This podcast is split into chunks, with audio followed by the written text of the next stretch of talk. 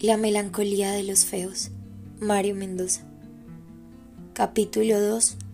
El enmascarado se hunde en el fango.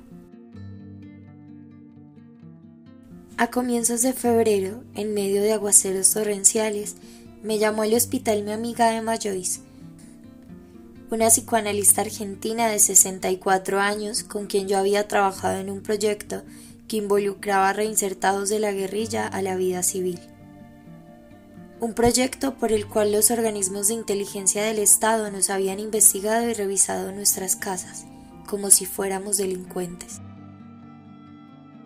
Varios jóvenes habían concertado una marcha en contra del secuestro y de la violencia ejercida por las FARC, y un mes después algunas ONG convocaron a marchar también por las víctimas de los paramilitares, por los desaparecidos, por los desplazados y por las víctimas de crímenes de Estado.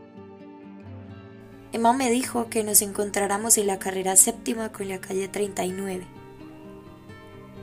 Los ciudadanos se volcaron multitudinariamente y se tomaron las calles de Bogotá en un torrente incontrolable de camisetas blancas y de pancartas que rechazaban todo tipo de violencia. Emma y yo marchamos juntos desde el Parque Nacional hasta la Plaza de Bolívar, donde casi no logramos entrar debido a la congestión. Mientras caminábamos enredados entre la multitud, hablamos de cuánto daño le había hecho al país el silencio de la sociedad civil. En algún momento, saliéndose de repente del cauce de la conversación, Emma me contó que la Universidad de Buenos Aires le había pedido a un conferencista que supiera sobre nuevas adicciones y que ella, sin consultarme, había sugerido mi nombre. Le respondí que le agradecía mucho el gesto y que estaría pendiente de cualquier correo electrónico por parte de la Universidad Bonaerense. En las horas de la tarde regresé al hospital y revisé dos de mis pacientes que estaban en estado crítico, pasando por un síndrome de abstinencia severo. Luego llamé a Fanny y le conté anécdotas y pormenores acerca de la marcha. Durante algunas semanas nos habíamos visto en plan de buenos amigos y ninguno de los dos había sido capaz todavía de arriesgarse a ir un paso más allá. Yo sabía que ella también se sentía atraída por mí, pero cuando estaba a punto de besarla en la boca o de acercarme para abrazarla y acariciarla, un pánico incontrolable me detenía y me paralizaba todos los músculos del cuerpo. Decidí no apresurar nada y respetar el ritmo de nuestro lento acercamiento. A las 7 de la noche, cuando estaba apagando las luces de mi oficina, vi el sobre encima del escritorio, idéntico al anterior, con esa letra inconfundible que había escrito de nuevo mi nombre y las letras ESM en sus manos. Solo que esta vez era más irregular, con cierta dejadez en el trazo. En la parte de arriba, unos murciélagos parecían salir de las letras hacia arriba. Reconocí enseguida de dónde provenía la imagen. El sueño de la razón produce monstruos. De Goya. Supuse que la enfermera jefe me lo había dejado allí. Lo abrí enseguida y empecé a leer con una ansiedad que hizo que desapareciera el sitio donde estaba, la hora y el cansancio que sentía por la agitación del día. Todo desapareció de repente y yo empecé a existir solo dentro de esas líneas escritas por mi viejo amigo Alfonso Rivas.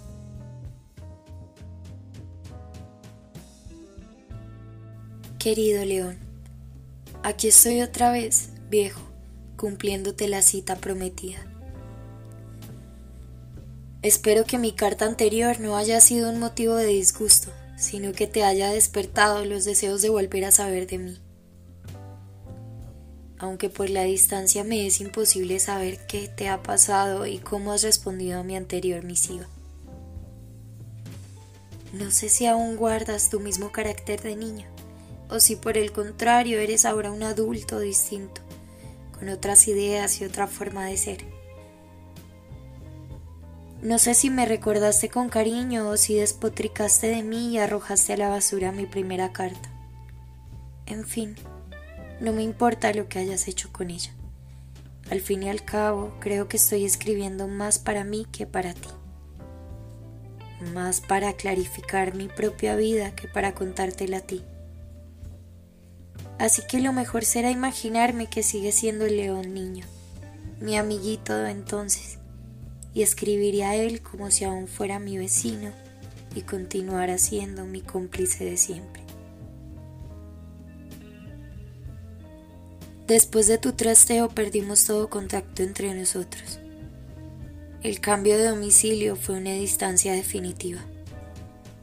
Yo seguí estudiando por mi cuenta, pidiéndoles ayuda a los estudiantes de la pensión para que me explicaran las materias en las cuales me sentía más débil. Hasta que terminé el cuarto año de bachillerato con un gran esfuerzo. Tenía 16 años había crecido poco y en cambio una barriga ovalada y colgante empezaba a empeorar aún más mi aspecto monstruoso. Yo no sé de dónde me salió ese apéndice inmundo, esa bolsa que se me pronunciaba aún más cuando me sentaba o cuando me inclinaba para recoger algo del suelo. Pero lo cierto es que aunque luchara por comer poco o por intentar ejercitar esa parte de mi cuerpo, Allí continuaba esa especie de preñez masculina, como si cargara dentro de mí otro ser, otro engendro aún más feo y malvado que yo. El despertar de la sexualidad fue para mí una auténtica pesadilla. Un individuo de mis características debía ser calmado, casto, asexuado, neutral, como hecho de aire o de humo.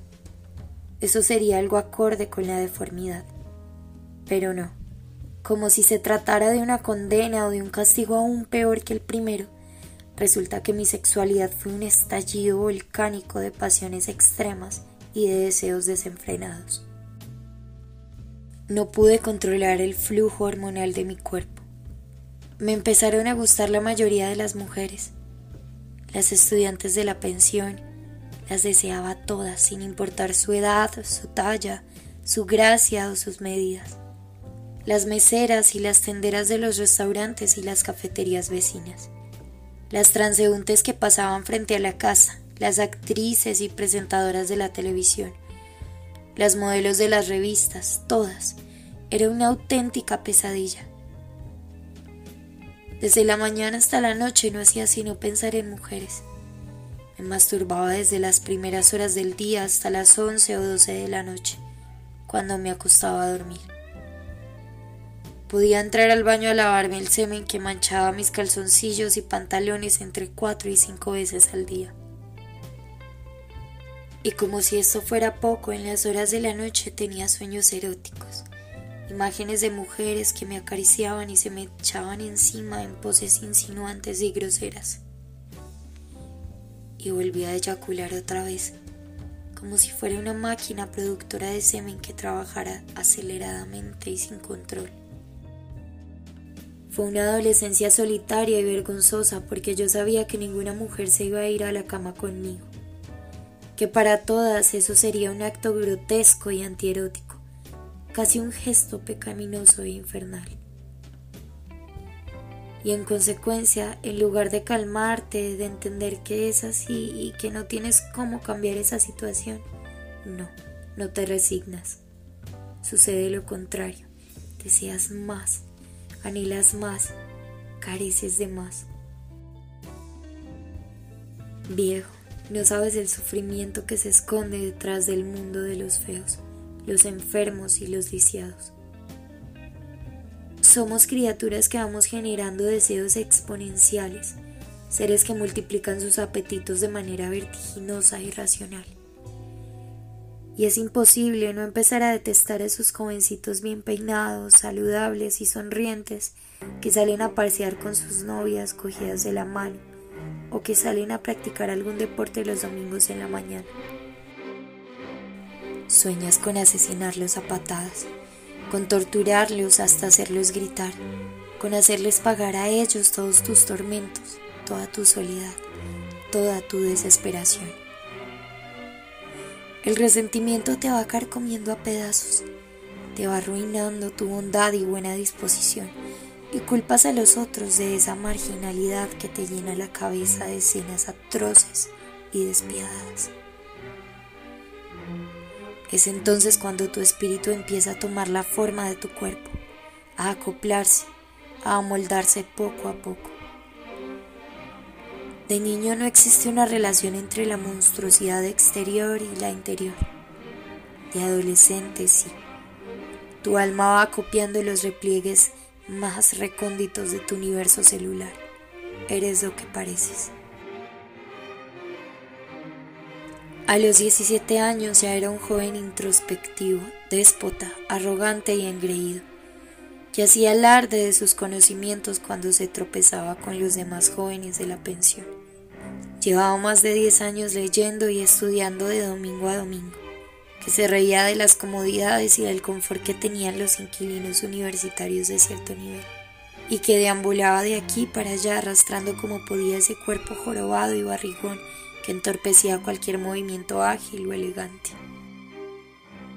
Desde los 15 años me había inscrito en unos cursos de validación del bachillerato por televisión, en el canal cultural. Y estaba a punto de recibir mi diploma con unas calificaciones sobresalientes y salidas de lo normal. Era muy bueno en filosofía, en literatura y en matemáticas. No tenía un solo amigo, no compartía con nadie. Hablaba muy poco con mi tío y deseaba a todas las mujeres del mundo con ferocidad. Una noche escuché una conversación sin querer. Uno de los jóvenes de la pensión, haciéndose el simpático, le dijo a una de las muchachas que dormía cerca de mi habitación. Ten cuidado con Quasimodo esta noche. De pronto te puede raptar. y estalló en una risita estúpida. Entendí enseguida que se refería a mí, o a Simón.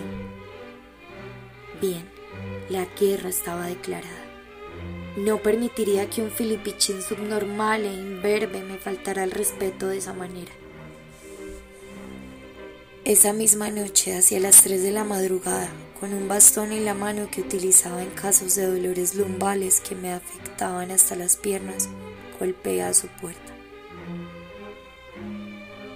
Lo hice con suavidad para que se entusiasmara y pensara que tal vez se trataba de la chica que estaba cortejando.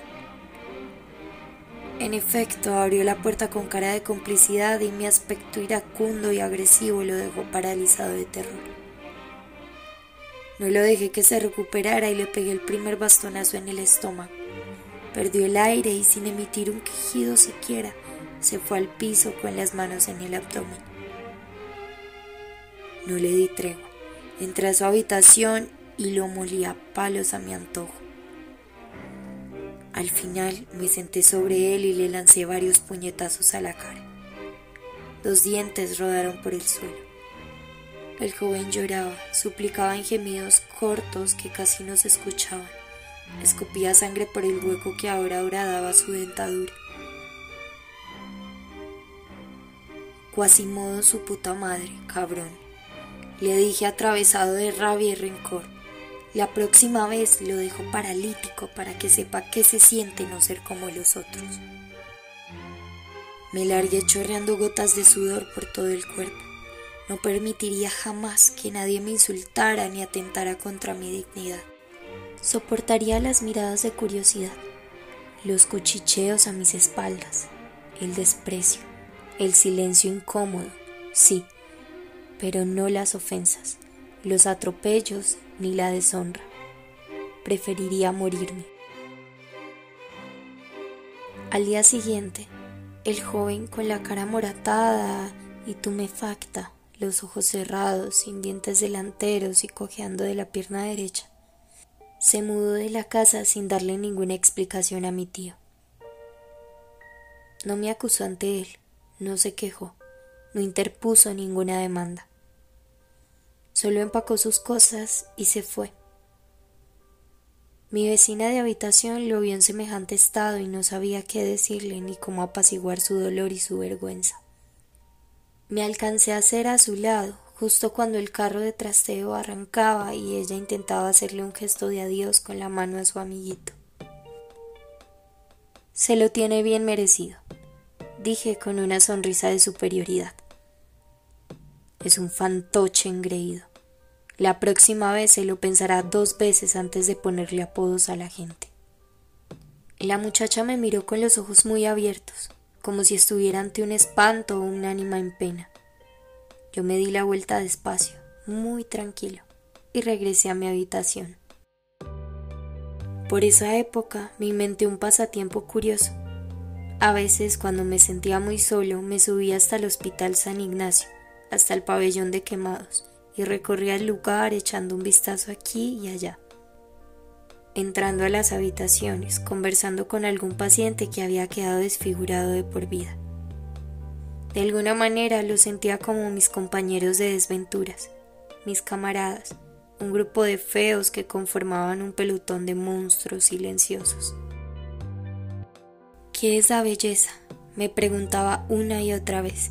¿Qué es la fealdad? No es fácil responder a estas preguntas. Por aquel entonces descubrí a Boris Cyrulnik, uno de los primeros teóricos y estudiosos de la resiliencia. Cyrulnik perdió a sus padres en un campo de concentración. Desde los seis años no hizo sino esconderse, huir de los controles policiales, vagabundear por la Europa arrasada posterior a la guerra y criarse en instituciones públicas y orfanatos. Gracias al apoyo de ciertas personas logró terminar el bachillerato y empezar a estudiar medicina y luego psiquiatría. La tesis central de Cyrulnik, producto de su propia experiencia y que tú conocerás mejor que yo, se podría resumir en que por muy fuerte que sea el sufrimiento padecido en la infancia, no necesariamente éste condena al niño a una vida errática, torcida y atormentada. No, no siempre es así. Incluso puede suceder exactamente lo contrario que el dolor sea materia útil para ahondar en la solidaridad, la jovialidad y la grandeza. En su caso, los libros, el afecto de sus amigos y el rugby lo fueron rescatando lentamente hasta dejarlo en la otra orilla. Estudió psiquiatría justamente para intentar comprender el horror que había tenido que vivir desde niño. En su libro Los patitos feos, en una clara cita del cuento de Anderson, hace alusión a esos niños maltratados y violentados que, de un momento a otro, logran extender toda la belleza de su plumaje y convertirse en cisnes. ¿Cómo sucede eso? Gracias al pensamiento resiliente, a una fuerza que está escondida en la profundidad de la mente, gracias a la plasticidad del cerebro. De todo dolor es posible extraer un renacimiento. Detrás de toda desesperación hay una puerta que conduce a la vitalidad y la esperanza. Así que, después de esas lecturas, me preguntaba, ¿sería yo capaz en el futuro de convertirme en un cisne? ¿Me hundiría en la abyección o abriría mi plumaje para mostrar el auténtico material del que estaba hecho por dentro? Era yo también un patito feo esperando mi oportunidad. Cuando cumplí los 18 años, mi vida dio otro vuelco significativo. Hasta ese momento la relación con mi tío no pasaba de compartir las comidas. Nunca salíamos a un cine, no íbamos a comer a un restaurante, no caminábamos por la calle, ni siquiera conversábamos durante el almuerzo. Éramos dos extraños que se habían quedado solos en un caserón que envejecía lentamente. Sin embargo, un acontecimiento cambiaría esa situación y, de alguna manera, se llevaría a mi tío a la tumba. Una de las estudiantes que vivía en el costado oriental de la casa me pidió que, por favor, le ayudara con un trabajo. Estaba en tercer semestre de Filosofía y Letras y quería escribir un ensayo sobre Haroldo Conti, el escritor argentino desaparecido durante la dictadura. Ella me había visto leyendo a la entrada de la casa una antología de literatura latinoamericana y allí había justamente un cuento de Conti, la balada del Álamo Carolina. Me hizo algunas preguntas y conversamos sobre el relato. Por eso en la noche yo cumplí la cita y, después de la comida, me dirigí a su habitación con mi libro bajo el brazo. Ella me recibió muy amablemente me ofreció un vaso de gaseosa y empezamos a hablar sobre una novela de Conti en la que parecía anticipar su propia desaparición. Máscaro, el cazador americano. La conversación fue derivando a posiciones cada vez más personales, y tuve la impresión de que ese giro era conveniente para que ella pudiera ir definiendo el verdadero tema de su ensayo, que era la belleza. ¿Qué te gusta a ti? ¿Qué te parece bello? me preguntó en un momento dado de la charla. Me gustan las aventuras de los hombres en el mar, desde Ulises en adelante, dije con resolución. ¿Por qué? ¿Por qué te gustan esos viajeros marítimos que pasan meses y años lejos de sus casas y de su gente? ¿Por qué me gustan los aventureros solitarios? Porque el mar, el ir y venir de las olas cuando navegas, es sinónimo de lo inconcluso, de lo indeterminado, de lo irresoluto. Me gustan las descripciones de los navegantes porque tengo la sensación de que ellos ingresan en una nueva geometría donde las coordenadas tradicionales son alteradas. Creo que ese cambio exterior tiene un equivalente interno, en la psique. El mar es impredecible y sus figuras no son formas delineadas ni compactas. Mm, no termino de entenderte bien, confesó ella sirviéndome más gaseosa en mi vaso. En algún poema, Neruda nos habla de las nubes y nos dice que ellas son la bendición secreta de los extranjeros. Afirmé con propiedad, con cierto aire docto. ¿Extranjeros de qué? ¿De dónde? Extranjeros de la conciencia, de sí mismos. Los que estamos lejos siempre, al otro lado, difíciles de atrapar. Los que vivimos en un laberinto y nunca nos hallamos a nosotros mismos. En un mundo donde todos sueñan con estabilidad, con un piso seguro y firme. Las nubes nos insinúan otro camino el de una honesta inseguridad. Bueno, pero tienes que reconocer que hoy en día, en medio de una ciudad, es difícil tener ese tipo de experiencias. No sé qué sería equiparable, dijo ella frunciendo el entrecejo, muy concentrada, escuchándome con atención. Creo que no has observado bien. Yo salgo poco, te habrás dado cuenta pero cuando lo hago me fijo mucho en la gente.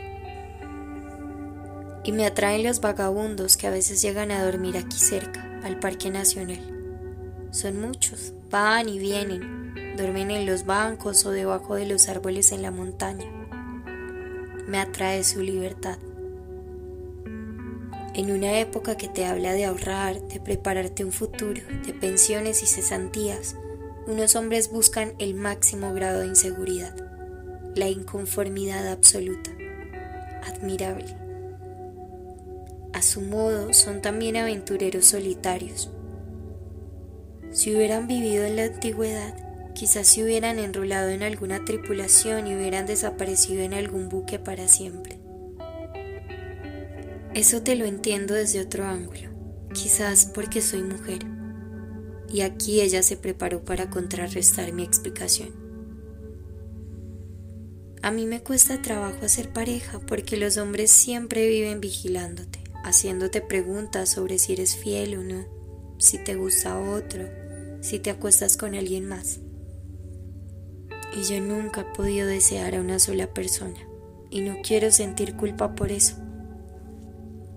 Si la fidelidad fuera algo natural, no existiría una vigilancia extrema sobre el cuerpo de los que amamos. No, lo natural es la infidelidad. Deseamos lo que no tenemos. El deseo es subrepticio, sinuoso, experimental, subversivo. En contraposición a la pareja tradicional, al matrimonio, al concepto de familia, está siempre la esperanza del deseo, que es irregular. Y vivir bajo estas premisas no es fácil, y menos si eres mujer. Creo que ya tengo el tema de mi ensayo. A estas alturas de la conversación, como te podrás imaginar, viejo, ya estaba profundamente enamorado. La inteligencia de esa chica, sumada a su juventud y a un rostro angelical y bien proporcionado, era un arma de seducción que me tenía hechizado. Y recuerdo que estaba a punto de volver al ataque para buscar asombrarla y cautivarla, cuando llegaron hasta nosotros unos gemidos de placer que venían de la habitación contigua. Parecía mentira, pero justo cuando ella acababa de hablar del deseo y de la infidelidad, empezamos a escuchar esos jadeos que atravesaban la delgada pared de ladrillo y cemento. Nos reímos procurando no hacer mucho ruido, y entonces reconocí una voz masculina que murmullaba palabras ahogadas en medio de la oscuridad, palabras que no alcanzábamos a entender. Era una voz de hombre adulto, de un hombre mayor, la voz de Humberto, de mi tío. La sorpresa fue mayúscula. Es mi tío. Susurré girando el rostro y acercando la oreja a la pared. Claro, ¿no sabías? Me preguntó la joven todavía sonriéndose, como si la escena le viniera a la perfección para ilustrar su teoría. Pero, espera, dije intentando recordar quién vivía en esa habitación. No puede ser. Me sorprende que no lo sepas, aseguró ella sin dejar su sonrisa sarcástica. Es la mejor habitación y él nunca paga un solo centavo. Él, claro. Al lado vivía un joven de unos 20 años que estudiaba comunicación social en la Universidad Javeriana un chico simpático que siempre había sido amable y diferente conmigo. Yo no le había puesto atención porque me parecía demasiado fino y delicado. Pensé que era un niño adinerado y consentido para el cual nuestra casa seguramente sería poca cosa. No aguanté y, sin pensarlo, arrastrado por una fuerza irracional, salí al corredor y agarré la puerta de la habitación vecina a empujones y a patadas, hasta que la cerradura cedió y pude abrirla del todo. Sé que no tenía derecho a atropellar la intimidad de mi tío de una manera semejante. Y créeme que me arrepentiría más adelante de haber usurpado así su vida privada. La imagen quedaría congelada en mi cerebro para siempre. Mi tío y el muchacho, desnudos, sudorosos, con sus penes erectos y la respiración entrecortada. Me miraban estupefactos, sin saber qué hacer.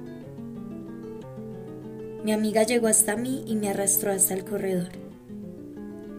Ven, ven, sal de aquí, me ordenó la chica sacándome a las malas.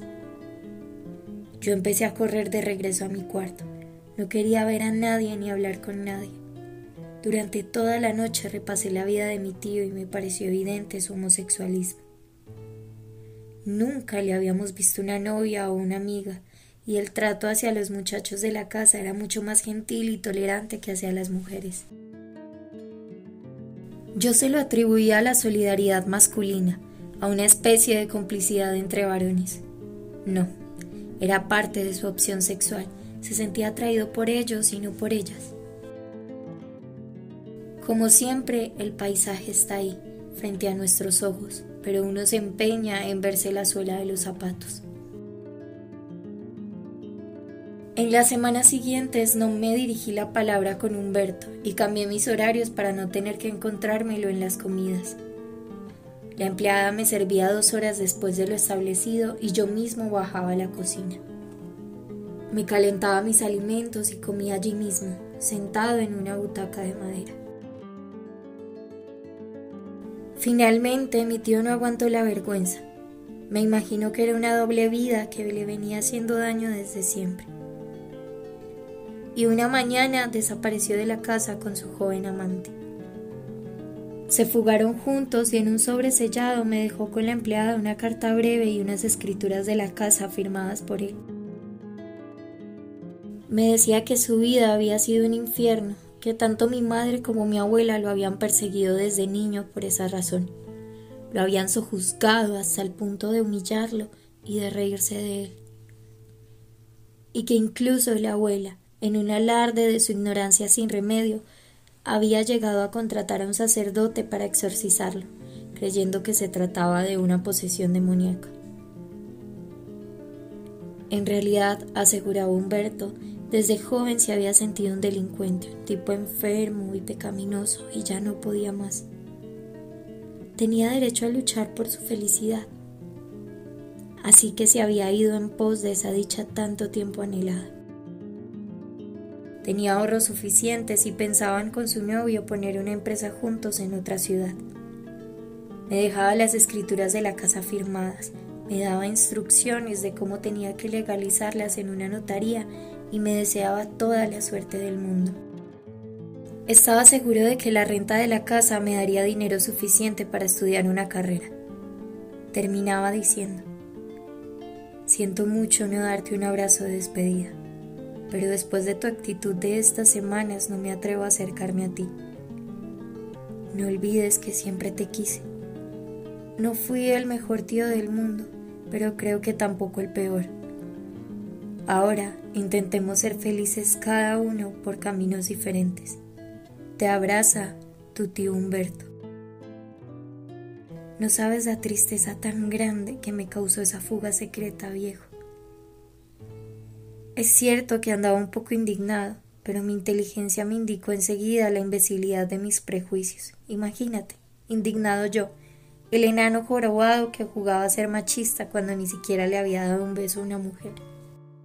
El monstruo asqueroso al que todo el mundo miraba con repulsión y que, sin embargo, se daba él mismo el lujo de segregar a otros. Qué actitud tan ridícula es que la sociedad no me había tratado con suficiente crueldad, con suficiente injusticia como para sensibilizarme y enseñarme que debía solidarizarme con aquellos que eran como yo, que estaban al margen. Lo más normal es que yo hubiera no solo comprendido a mi tío, sino que me hubiera indignado exactamente por todo lo contrario, por su soledad, por su aislamiento, por el hecho de haber tenido que llevar una doble vida, por la desgracia que implicaba vivir entre seres hipócritas y falaces que perdonaban a los asesinos y genocidas, pero no a los maricones. ¡Qué mierda! Me había convertido en un censor de esa sociedad que a mí me escupía en mi propia cara desde niño. Imagínate el absurdo. Ahora era yo el que pisoteaba, el que miraba por encima del hombro a otros, el que los señalaba con el dedo y los condenaba a la hoguera o al exilio. Para eso había leído tantos libros, para comportarme como cualquier beata moralista. Me dio pena de mí mismo. Pero ni modo, ya el mal estaba hecho, y Humberto había preferido largarse bien lejos que tener que aguantar mi pataleta machista. Y se había portado como todo un padre, protegiéndome con un capital y pensando en mis futuros estudios.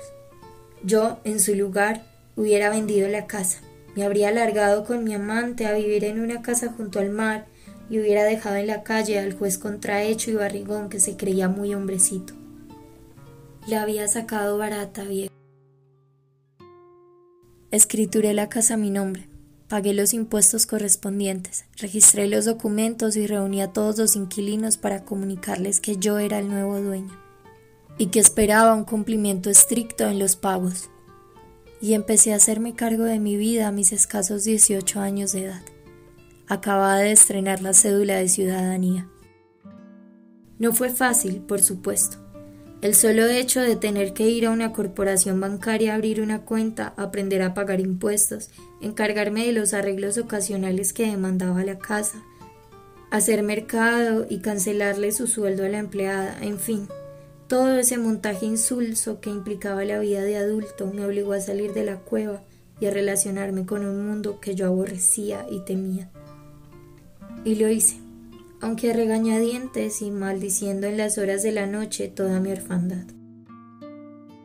Los exámenes del Estado que presenté para graduarme y que eran obligatorios para aplicar a cualquier universidad me consagraron ese año como uno de los diez mejores bachilleres del país. Mi puntaje fue extraordinario, sobre todo en materias como filosofía, lenguaje y matemáticas. Ahí estaban los resultados de mis años de estudio y dedicación. Una empresa nacional que patrocinaba a estudiantes sobresalientes para después reclutarlos con buenos sueldos y oportunidades de especializarse en el extranjero. Me ofreció una beca en carreras como arquitectura, ingenierías, derecho o comercio exterior. Les contesté que les agradecía mucho su ofrecimiento, pero que yo, en realidad, era un lisiado autodidacta y que no me sentía capaz a estas alturas de inscribirme en una universidad ni de asistir a clases normalmente con otros estudiantes. Ni siquiera se tomaron el trabajo de responderme. Me importó un cuerno y seguí leyendo y atento a los pagos de mis inquilinos. La verdad, viejo, te la voy a contar ahora. Estaba esperando el momento oportuno para confesarte lo que por entonces me obsesionaba, y creo que esa explicación debe ir aquí, justo en este párrafo y en esta página. Como recordarás, yo estaba impedido para los deportes. Y la única vez que monté en bicicleta, gracias a tu buena disposición para enseñarme, terminé en el piso magullado. E imaginarme a mí con un balón de fútbol o lanzando la pelota en una cancha de baloncesto es absurdo. Era jorobado, sí, pero no bruto. Le tenía pánico a hacer el ridículo y esa prudencia me salvó de convertirme en un payaso. Lo más normal hubiera sido entonces que me convirtiera en un religioso, en un hombre de fe que admirara los valores espirituales y que siguiera como ídolos a San Francisco de Asís o a San Agustín. La iglesia hubiera sido un buen refugio para un hombre como yo, sufrir aquí abajo para ganar el paraíso eterno. Pues no, León, yo desde muy niño empecé a admirar la épica, los héroes antiguos, la fortaleza, Esparta, Aquiles, Miocid, Magallanes, los generales aliados durante la Segunda Guerra. Quizás porque era justo lo que no tenía y lo que la vida me había negado a las malas y sin consultar. ¿Te imaginas la escena? El jorobado a altas horas de la noche muy concentrado en sus libros de guerras y aventuras, soñando que galopa por las montañas europeas o que navega en pos de continentes desconocidos. Una escena penosa pero cierta. Por otro episodio que escribí en esta misma carta, la conversación con mi vecina que estudiaba filosofía, te habrás dado cuenta de que lo que más ha ejercido influencia sobre mí ha sido el mar. Desde Ulises en adelante, mis héroes preferidos han sido los navegantes de toda estirpe. Pilotos, capitanes, conquistadores, piratas. Quizás porque estar en el mar significa estar lejos de los otros hombres y de sus leyes de tierra. He creído ver en los viajes marítimos una liberación, una manera de dejar atrás todo yugo y de despojarme al fin de esa vigilancia permanente que los ojos de los otros ejercen sobre mi figura desproporcionada y antinatural. Entre la cantidad de relatos marineros que leí a lo largo de mi niñez y mi juventud, hubo uno muy especial que me cambió la vida y que llegó a mí justo en el momento en que lo necesitaba, pues acaba de irse Humberto y yo debía hacerme cargo de mi vida por primera vez. Es decir, dejaba atrás la adolescencia y me convertía en un adulto, en un hombre de verdad. Me llegó de una forma casual. Lo descubrí en una repisa de madera que tenía la chica que estudiaba filosofía. Lo unos segundos y se lo pedí prestado con la promesa de regresárselo apenas terminara. A ti te va a gustar seguro, dijo ella sin ponerme mucha atención. A mí me aburrió y lo dejé como en la mitad. Se llamaba Los 40 Bramadores y estaba escrito por un marino argentino que había navegado en su pequeño velero a mediados del siglo XX. Vito Dumas. Lo sorprendente del caso es que Dumas había dado la vuelta al mundo solo, sin ayuda, en 1942, justo en plena Segunda Guerra Mundial, cuando todos los océanos estaban infestados de barcos de guerra. Era la historia de un hombre cualquiera, de un hombre común que, sin embargo, se había propuesto algo impresionante, navegar alrededor del globo en solitario. Desde las primeras páginas quedé atrapado y no pude soltar el libro.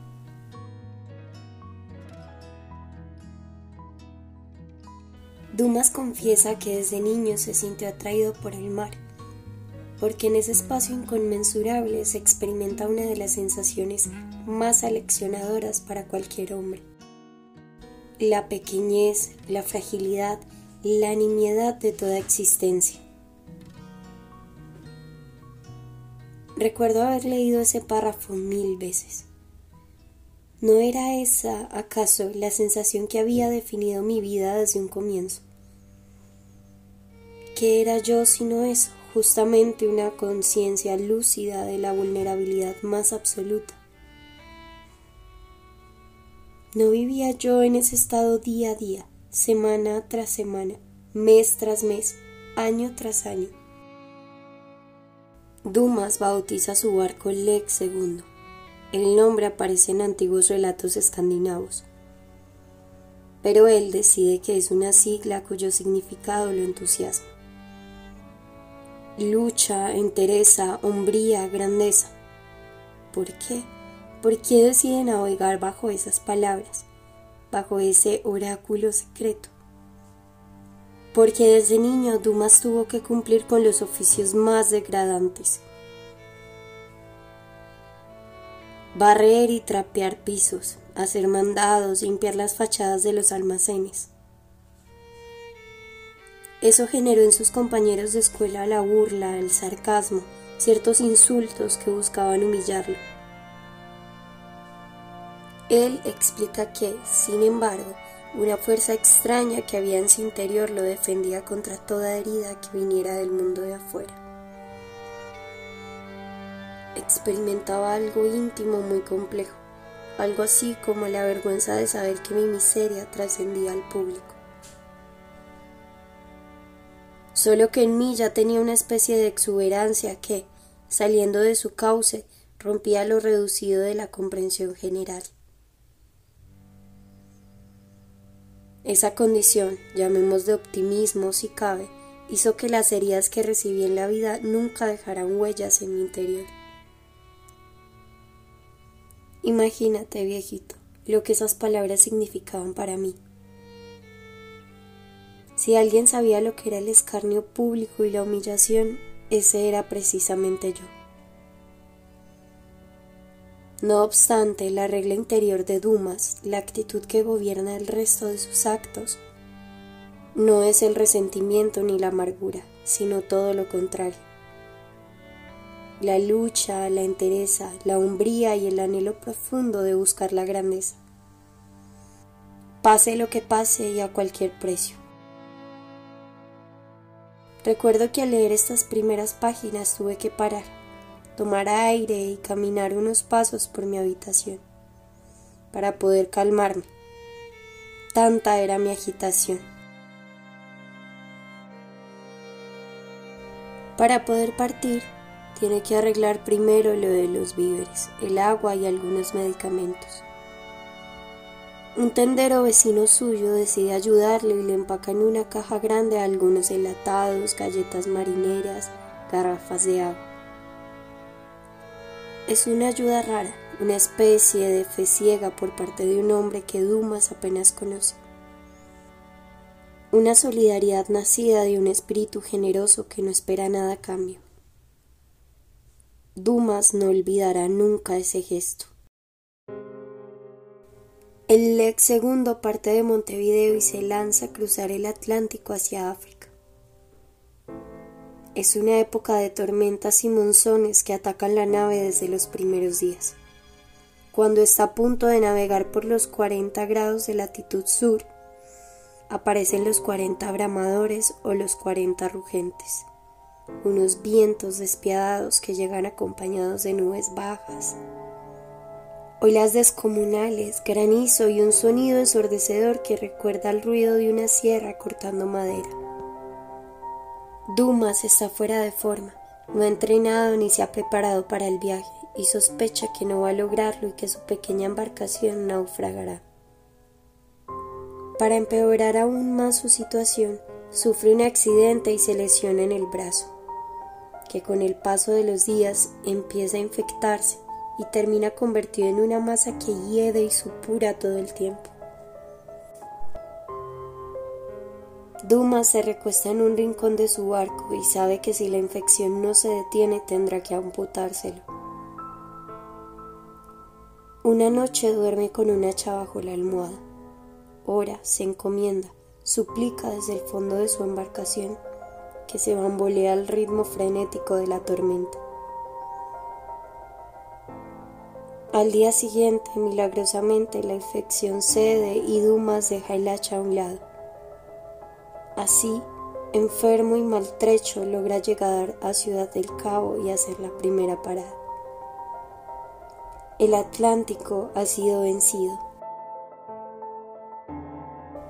Descansa unos días y continúa hacia el sur. Cruza el Cabo de Buena Esperanza y se enrumba hacia Nueva Zelanda por el Océano Índico. Lo que llaman los marinos la ruta imposible. Navega a todo trapo, exigiendo su barco al máximo. Lleva días de soledad, de silencio, de concentración monacal. Y de pronto, del fondo de una lata de galletas, surge un papelito escrito con unas líneas temblorosas. Le deseo un feliz viaje, su amigo Inocencio, 22 de junio de 1942. Es el tendero que decidió dejar allí una misiva para que lo acompañe en medio del viaje. Dumas se conmueve hasta las lágrimas. Para no dar rienda suelta a su emoción, se pone a fregar el piso del Leng segundo. Unos días más tarde descubrirá una mosca revoloteando en el interior del barco, una mosca en alta mar. Es su única compañía. Hace amistad con ella, le deja comer, le permite que se pose a veces sobre su mano. No tengo que recordarte aquí mi carta anterior, viejo, y la forma como, antes de hacer amistad contigo, hice amistad con insectos. Los únicos seres vivos que me salvaron de morir. Cuando leí esta parte del viaje de Dumas, tuve la impresión de que solo yo podía comprender de verdad y a fondo la soledad gigantesca e inenarrable de este hombre en medio de los océanos por los cuales navegaba en busca de un sueño. ¿Quién más se ha sentido así de sola, así de exiliado, hasta el punto de tener que relacionarse con moscas? Nadie, Dumas y yo, solo los hombres que navegan solos y los monstruos que buscamos apartarnos de las miradas ajenas que nos envilecen y nos degradan. Cuando está atravesando los 120 grados de longitud S en los antípodas de su hogar, como lo dice él mismo, Tuma siente que todo a su alrededor está muerto. El paisaje, el barco, el mismo, el mundo en general. Es la locura de la soledad que empieza a ser mella en él y que lo arrastra a los abismos más insondables de una mente que desvaría. Hace esfuerzos por controlar su cabeza y por encontrar de nuevo el equilibrio psicológico que le permita seguir adelante. Al fin, y luego de haber luchado contra olas de 10 y 12 metros de altura, agotado de tanto silencio, con el cuerpo hecho pedazos, Dumas y el Ley II llegan a Nueva Zelanda y vencen el Océano Índico. Te voy a transcribir las propias palabras de Dumas para que entiendas bien de qué te estoy hablando. se había cumplido una parte importante de la ruta imposible. Por primera vez en el mundo y en la historia, un hombre solo había realizado el sobrehumano esfuerzo de recorrer la astronómica distancia de 7.400 millas que separan Sudáfrica de Nueva Zelanda. Y la primera vez también que un hombre solo había podido resistir la soledad de 104 días en alta mar. Soledad plagada de contratiempos, de peligros, de luchas, de ansiedades, de desesperanzas que eran suplantadas por renovadas esperanzas. Este pobre corazón mío, ¿cómo pudo haberse sobrepuesto a tanta amargura, a tanto espanto, si es de la misma constitución que el de esa gente tranquila, normal y común que ahora me rodea? ¿Cómo puede el cerebro desviarse de la locura y mantener el equilibrio necesario para poder razonar, para hacerle factible tomar distancias, efectuar cálculos, concebir planes, en ese infierno que nunca más en mi vida volveré a cruzar. Sí, porque nunca más. Nadie podrá pedirme eso otra vez. Nadie. Nadie. No volveré jamás. Ni el tiempo será capaz de hacerme olvidar lo sufrido. No lo olvidaré nunca. Nadie podrá solicitarme otro esfuerzo semejante y al mirar por última vez lo que quedaba ya en popa, al trasponer la línea imaginaria entre el mar de Tasmania y ese Índico, una especie de escalofrío invadió todo mi ser.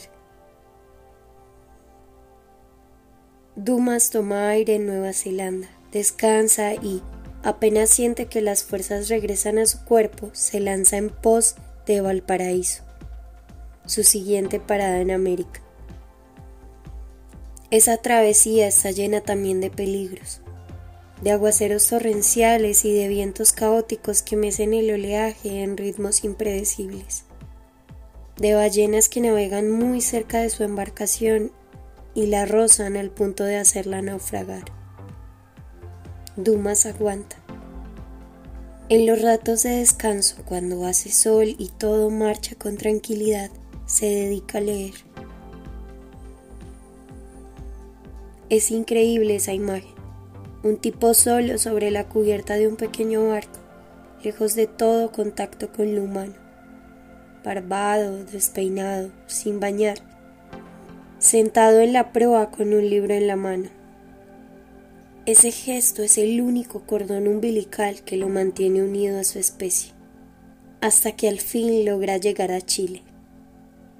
La foto de Dumas entrando al puerto ocupaba una página entera del libro, era extraordinaria.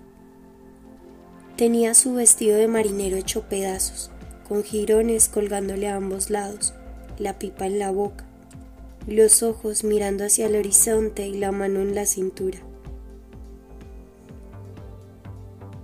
Parecía un indigente callejero, un vagabundo miserable y sin embargo, en la actitud de su cuerpo había una seguridad extraña una especie de certeza de su propia fortaleza, tanto exterior como interior. La última parte del camino era la peor, la más dura por las trampas de los oleajes submarinos y los vientos traicioneros. El temido Cabo de Hornos, donde tantos barcos de tantas banderas distintas a lo largo de los siglos han naufragado, el cementerio marino de América. Dumas se lanza en pos de la muerte, pues sabe que cualquier error lo pagará con su propio pellejo.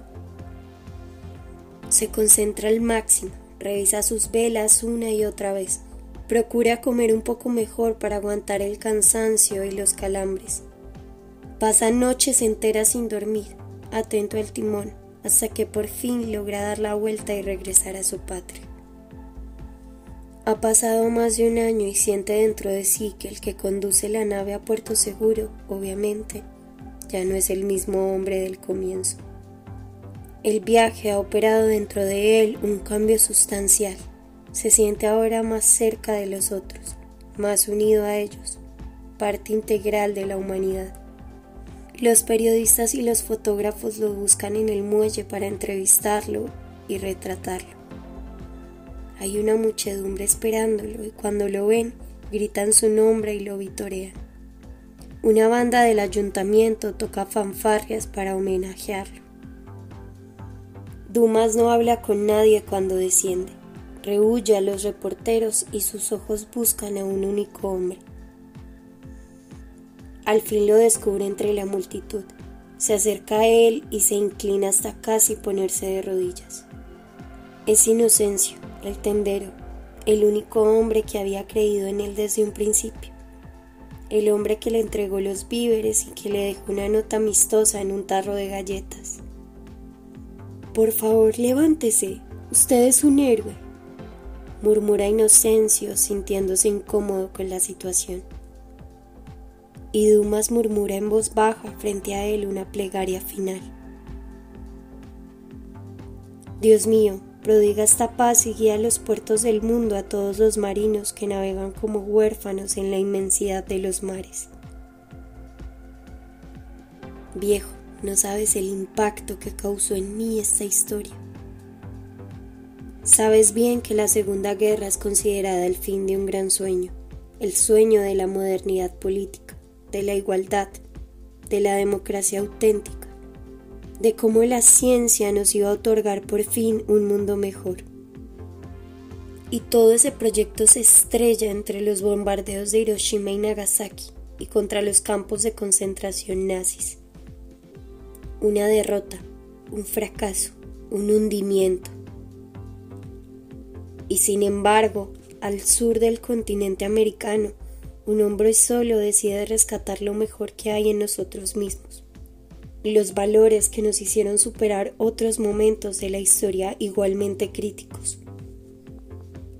Mientras unos individuos preparan la catombe atómica y otros hacen planes para exterminar a seres humanos a gran escala, este marino argentino le ha dado la vuelta al globo en su pequeña embarcación para demostrar que no todo está perdido que aún es posible creer en la humanidad y que en nuestro fuero interno aún somos capaces de grandes hazañas.